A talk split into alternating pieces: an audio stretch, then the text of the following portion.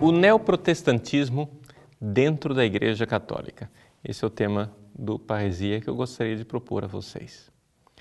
Nós vemos que o movimento protestante que aconteceu há cinco séculos atrás teve uma característica muito clara: uma ruptura com a Igreja Católica, onde aconteceu uma mudança. Qual foi a mudança trazida ao mundo pelo movimento protestante? Se nós tivéssemos que resumir o protestantismo na sua quinta essência, poderíamos colocar na seguinte frase: Para o protestantismo, cada protestante é o seu próprio Papa. Esta é a essência do protestantismo, ou seja, cada pessoa, pelo livre exame das Escrituras, pode interpretar as Escrituras inspirado pelo Espírito Santo e aquilo já lhe dá certeza de fé, poderíamos dizer a certeza infalível de que a fé é aquela. Pois bem, nós católicos não acreditamos nisso. Nós católicos cremos que existe um magistério. Nosso Senhor não deixou somente eh, os discípulos leigos. Ele escolheu doze apóstolos e colocou Pedro à frente desses doze apóstolos. De tal forma que Pedro e o colégio apostólico, sucedido pelo Papa e o colégio dos bispos, hoje prestam serviço à fé católica ao longo desses dois mil anos. Ao longo desses dois mil anos, o magistério da Igreja foi colocando balizas e colocando certezas de onde se encontra realmente a fé, a palavra de Deus, o dogma, aquilo que foi deixado por nosso Senhor Jesus Cristo. Nós, fiéis católicos, devemos seguir esse ensinamento de dois mil anos do magistério. O que acontece é que nós estamos diante de um fenômeno de neoprotestantismo. O neoprotestantismo é diferente do protestantismo de cinco séculos. O protestantismo de cinco séculos foi um grupo de católicos que rompeu com a Igreja Católica. O neoprotestantismo tem a mesma característica do protestantismo antigo, ou seja, cada protestante é o seu próprio Papa, mas eles não querem romper. Eles não querem sair da Igreja. Eles estão insistentemente dentro da Igreja Católica, chamando para si, reivindicando cidadania e dizendo nós somos católicos como os outros. Mas isso não é verdade. O neoprotestantismo é uma realidade de infiltração da igreja. Com isto, não estou sendo antiecumênico.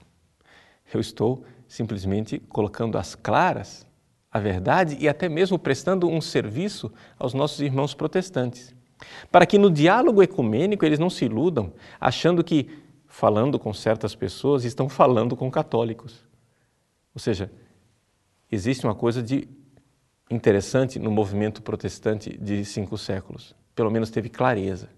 Eles claramente não são católicos e não querem ser católicos.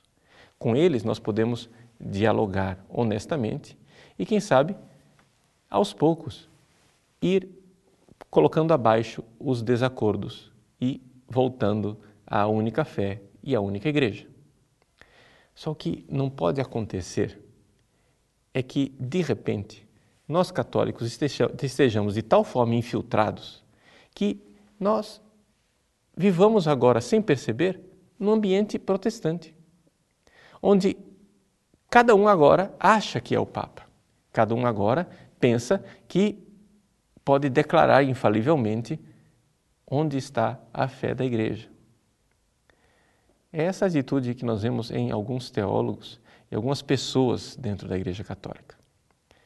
Quando nós vemos um teólogo como Hans King, que no seu livro Infalível, né, a respeito da infalibilidade do Papa, questiona claramente a infalibilidade do Papa e faz isso com uma certeza tal, onde você nota que ele mesmo se tornou infalível, você vê que aquele homem se tornou protestante. É um protestante que não quer aceitar a sua filiação na igreja protestante.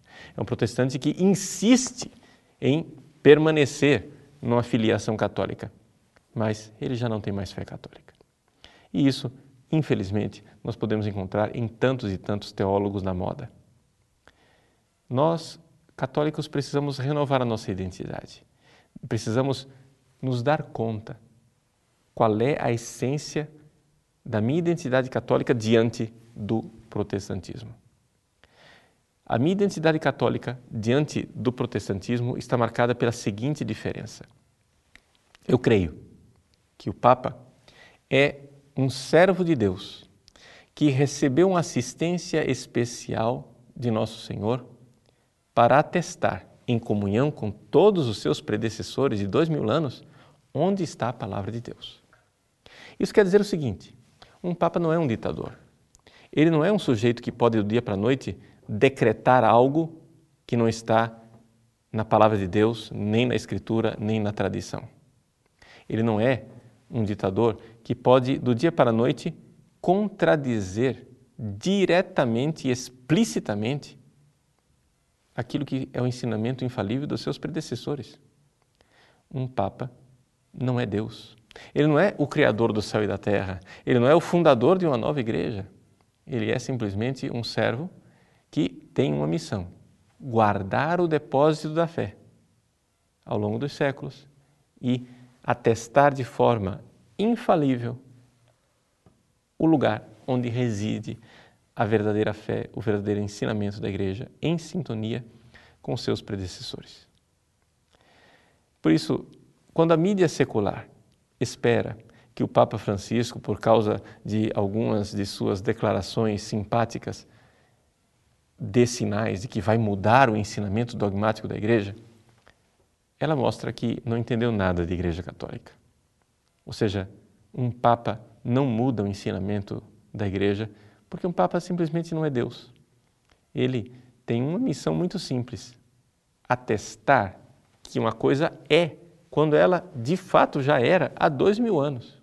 Ele não inventa nada, ele simplesmente declara o que já estava lá. Esta é a fé católica. Nós, católicos, cremos que isto não é dado a todos os fiéis, isto é dado ao magistério infalível da Igreja.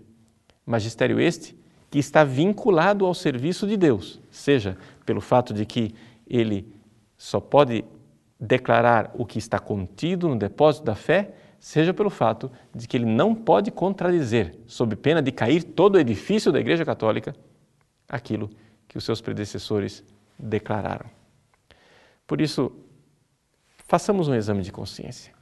Será que, de alguma forma, eu, católico, não estou equivocado e estou resvalando, digamos assim, escorregando na direção de uma atitude protestante dentro da própria igreja? Se é assim, até mesmo para a clareza ecumênica e para a honestidade para com os nossos irmãos protestantes, decidamos. Ou você volta para a fé católica, ou então a porta de casa é uma serventia. Pode usá-la e assuma o seu protestantismo.